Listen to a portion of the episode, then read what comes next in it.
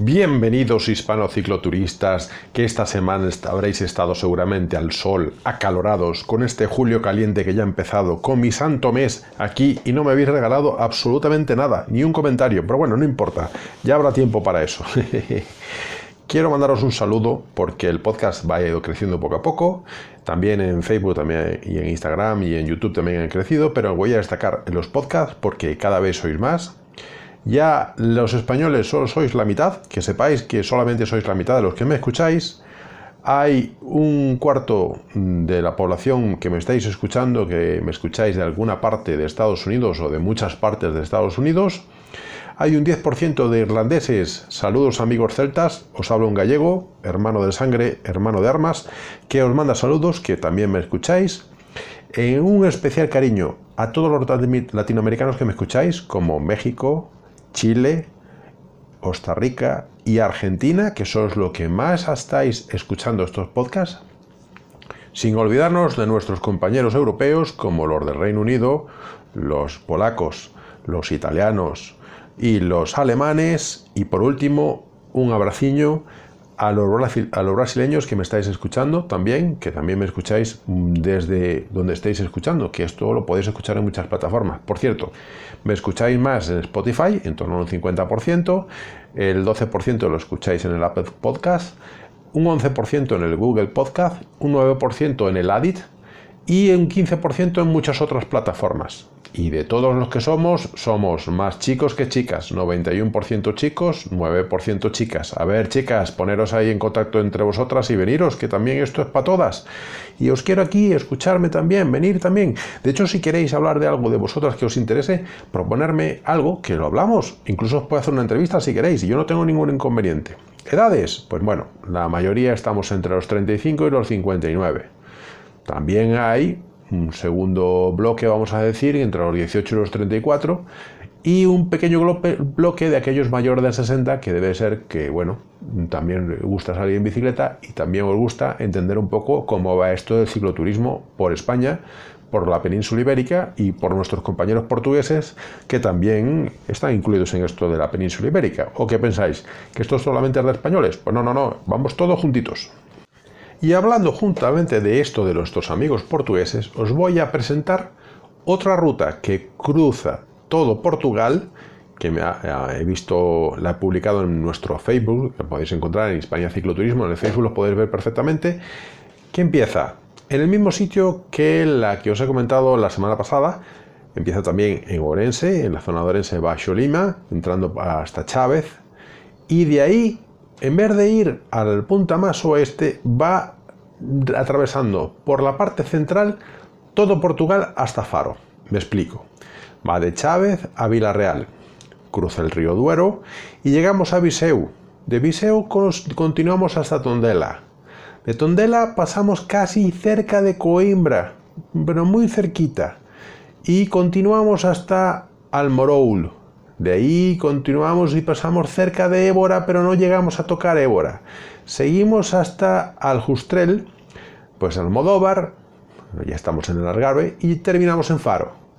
Y esta ruta, que es una ruta larga, pero es una ruta que, mm, según he visto y según han comentado algunas personas en algunos perfiles y en varios sitios, es una ruta que eh, es un poco, un poco quebrada, pero que merece mucho la pena disfrutar de ella porque el recorrido es un recorrido bastante bonito, es un recorrido muy verde, muy, bonito, la parte más bonita de Portugal, diría yo, no la, no, bueno, no, tiene muchas cosas, ¿no? Que Portugal también hay muchos sitios bonitos, no es más bonito. Le llaman la Nacional 2.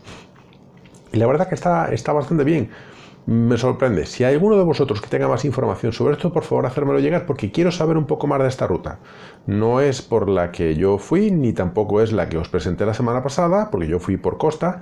Esta es en la zona central la otra es haciendo un zigzag por todo el, país eh, portugués, pero puede ser interesante. Así que si alguno de vosotros sabe algo más, por favor, comentarios abajo y que me diga mm, qué sabéis de esto. Bueno, por otra parte, como empezamos a tener nuevamente confinamientos, porque algunos se empeñan en que no quieren llevar eh, la mascarilla o el tapabocas, como le llamáis en Latinoamérica, y que no, porque en bicicleta no se puede, que si se puede, que no se puede, que tal, pues bueno, os voy a más o menos entreleer y voy a discutir aquí con vosotros un artículo de eh, varios eh, médicos especializados hablando justamente de lo que es el tema de mascarillas. Y realmente no limitan la entrada del aire. Eh, es un elemento de protección que no afecta el correcto funcionamiento del sistema cardiorrespiratorio, por lo cual deberías usarlos para protegerte del virus. Por tanto, esa situación que dicen que es que no... A ver, el problema es la evacuación del el aire que tiene, eh, tiene inhibido carbónico cada vez que expulsamos nuestro, eh, nuestra respiración. Por eso, si me veis en mis fotos de Instagram, la mascarilla que utilizo yo, aparte de filtrar también, tiene una ventaja que tiene dos boquillas, dos boquillas laterales, dos válvulas, y ayuda a evacuar el aire contaminado que sale de mis pulmones. Porque con una mascarilla de, quirófano, que es las, que están más o menos se está utilizando, tiene la desventaja que no, de alguna manera, filtra el aire en entrada, pero no lo filtra hacia afuera hacia afuera, sino siempre queda algo de eh, carbónico que soltamos nosotros, queda ahí. Por tanto, en bicicleta pues no es lo más, eh, lo más mm, seguro. Por eso eh, os, eh, os invito a que busquéis una mascarilla deportiva. Hay mascarillas deportivas especializadas en esto. El caso de las que tengo yo, que es una naranja y una negra, las dos se pueden lavar perfectamente en la lavadora, tienen esas dos válvulas laterales que ayudan a expulsar el aire hacia afuera y además de eso vienen con un filtro, un filtro intercambiable en la parte interior que no solamente es para polvo, no solamente es para muchas cosas, sino que también es un filtro que tiene la ventaja que se puede utilizar para evitar el COVID. Tienes un filtro que también es como una FPP2 y que funciona perfectamente evitando que este virus mientras vais andando en bicicleta, pues se os meta dentro, que hay, que tratar de evitarlo como sea. Por tanto, aquellos que creen que la mascarilla genera complicaciones, os puedo decir que hay informes de muchos médicos a nivel internacional, incluso de la misma OMS, que dicen claramente que no genera complicaciones graves a nivel respiratorio de ninguna clase. Ellos dicen que este elemento de protección limita la entrada de oxígeno al cuerpo siempre y cuando no esté hecho correctamente. Al contrario, esto lo que hace es que las consecuencias que puede haber es que podría ser que genere consecuencias peligrosas para la salud porque aumentase la presión de oxígeno dentro de los pulmones y puede generar mareos, puede generar em, sensación, de, asfixia, y complicaciones eh, mayores. Si está, ocurriendo eso es porque estáis haciendo un esfuerzo demasiado grande, está entrando mucho más aire de que de vosotros deberíais de tener y ahí es cuando realmente empieza a generar las complicaciones. Por tanto, lo que quiero que entendáis es que andar con mascarilla también implica que tenéis que adecuar vuestra forma de andar en bicicleta. No se trata de ir a velocidad, no se trata de correr, no se trata de seguir manteniendo un ritmo como el que llevabais hasta ahora. Tenéis que aprender un poco entre vuestra respiración y el ejercicio que vais pedaleando cómo ir controlando o cómo ir llevando esta situación.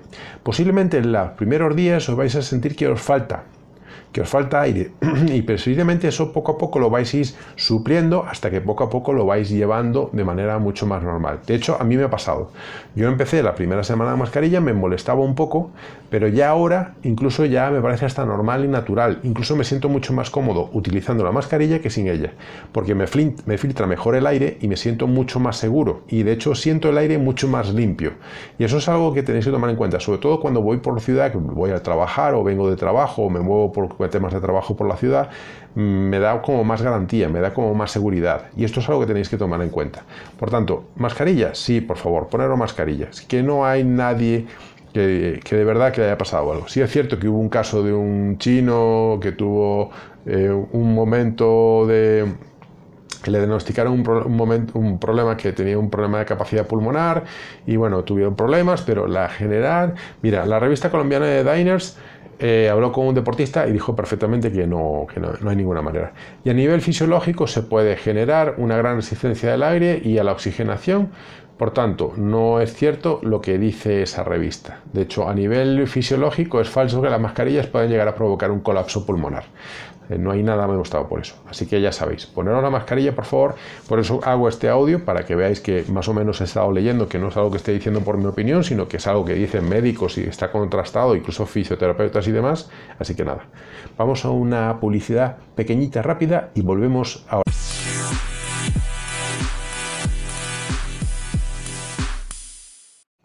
Bien, en esta segunda parte de esta semana vamos a hablar de noticias.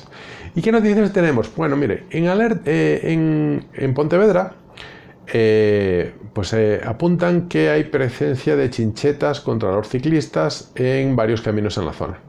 Por lo visto, hay siempre el mismo señor o la misma persona que por no le gusta que la gente ande en bicicleta y ha decidido pues, poner chinchetas por ahí. Y este señor no se da cuenta que no solamente es el mal trago del pinchazo y tener que ir caminando porque hay un pinchazo, para ir para sino es las causas y las condiciones de accidente que puede generar esas situaciones, porque caerse con una chincheta en el suelo, te pinchan la mano, te pinchan una pierna, te pinchan en algún sitio y le hemos liado. Y es que la verdad es que ya está bien. Yo entiendo que hay algunos ciclistas que son un poco ¿cómo decirlo? Un poco, eh, no sé, no sé, lo que pensáis vosotros, pero eso malo que estoy pensando yo, ¿sabéis, no? Y entonces, bueno, pueden ocurrir algunas situaciones como esas, pero realmente, miren, en general es una tontería estar haciendo esto. También, eh, en fin, eh, es siempre pues lo mismo. De hecho, nada, es como lo de la mascarilla, ¿no? que hay que dicen que pueden dar eh, lo que acabamos de hablar, ¿no? Que da asfixia. Pues no, no hay ningún experimento. El experimento se llama el, LRS, que específicamente ni cubrebocas, ni tapabocas, ni barbijos, ni hipoxia, ni nada de eso. Pues lo mismo es esto, no va a poner chinchetas, señores. Sí sé que hay algunos que van cruzando, que cruzan con la bicicleta como unos locos, pero en general la gente pues, se porta bastante bien. Bien, en el país em, esta semana sacaron un artículo muy interesante que es una guía para los nuevos ciclistas urbanos de cómo superar los obstáculos para moverse en bicicleta. Y eh, sobre todo para mm, promover un poco a la gente que no sude, ¿vale? Para quitarle la pereza a andar en bicicleta y sobre todo que no sean respetuosos, a la hora de andar en bicicleta, que posiblemente por eso el otro señor ha puesto las chinchetas allí en esa zona de Pontevedra, ya veremos.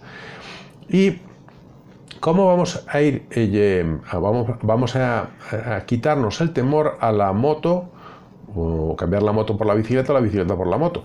Eso depende de cada uno. Yo me gusta una y me gusta la otra, así que no voy a decir nada.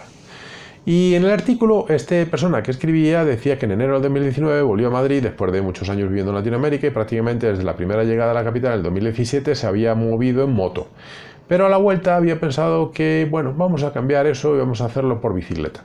Y que había varias razones para hacerlo eso. Pues por lo visto, pues el transporte público ahora era más complicado, el tema de la motocicleta le era difícil para comprar en aquel momento y entonces decidió hacerlo a través de bicicleta. Y como primer paso, eh, digamos que era una opción que tenía para ir más en bicicleta y menos en coche. Pero como segundo, decía que ganaba más horas de actividad física al día y que ahorraba en gasolina, y sobre todo en seguros y mantenimiento de moto y todo lo demás. Obviamente parecía que todo era ventaja, pero el sacrificio de unos cuantos minutos al día siempre llegaba a casa un poco cansado. Es decir, lo que en moto le llevaba, pues, en, que sea 20 minutos, seguramente en bicicleta pues, le llevaría pues, un poco más. Y ese cansancio, en principio, pues lo empezó a notar a la hora de llevar el trabajo. Y esa, eh, esa pereza, que eh, había días en que le daba ganas más bien de no ir en bicicleta y de en el transporte público.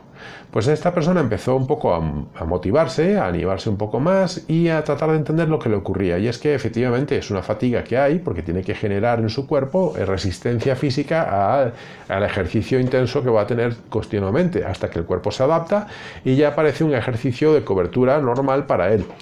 Entonces, em, sin darse cuenta, poco a poco empezó a darse cuenta de lo agradable que era pedalear pues, eh, por las mañanas a ir al trabajo. Él en su caso tenía la particularidad que podía atravesar el retiro. Pues eso es, eh, un momento en que te da cierta libertad, relajación, muchos aspectos que todos conocemos cuando salimos de las ciudades y que bueno, ese pequeño pulmón pues de, de alguna manera nos recuerda a muchos que el, mundo está por ahí fuera y que no son las ciudades lo que más abunda. y eh, pues decidió comprar una bicicleta eléctrica. La ventaja con la bicicleta eléctrica es que efectivamente para ciudades es lo más ideal. Porque evita mm, eh, sudoraciones eh, bastante fuertes y sobre todo para ir al trabajo hay que tratar de evitar eso, olores y todo ese tipo de cosas. Le evita las cuestas, por lo que la pereza desaparece por completo, porque es mucho más fácil y mucho más eh, cómodo subir pues, con las dos ruedas eléctricas en cualquier sitio, pero tiene el inconveniente de que algunas bicicletas eléctricas tienen la desventaja que no se pueden guardar en casa, porque no son plegables, porque son muy grandes, algunos tienen pues viviendas en el centro de Madrid muy antiguas que no tienen em, ascensor y subirla pues, eh, por las escaleras pues es un poco tal. Y optó, empezó a optar por Bici Madrid para pedalear sin esforzarse, por supuesto, eso es mucho más fácil. Ese pequeño empujón que le da el motor eléctrico, pues eh, le empezó a dar un poquito más de, de holgura. Por tanto, para aquellos que por la ciudad pues penséis que las cuestas son malas, miren, una bicicleta eléctrica siempre viene lo mejor.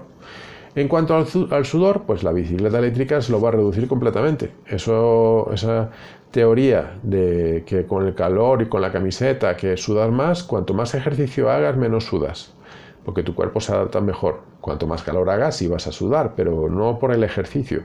Todo lo contrario, cuando tu cuerpo se habitúa a tener cierto volumen de ejercicio constante, tu sudoración es menor. Lo que estás eh, sudando las primeras etapas o las primeras semanas cuando te pones a hacer ejercicio son toxinas, no es sudor habitual, por eso huele.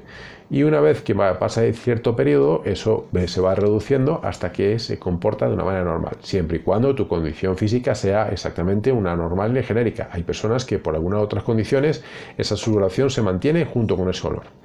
Por otra parte, el problema del mal tiempo. Cuando llega el calor, llega el frío, llega la, nevada o empieza la lluvia, pues sí, es un problema.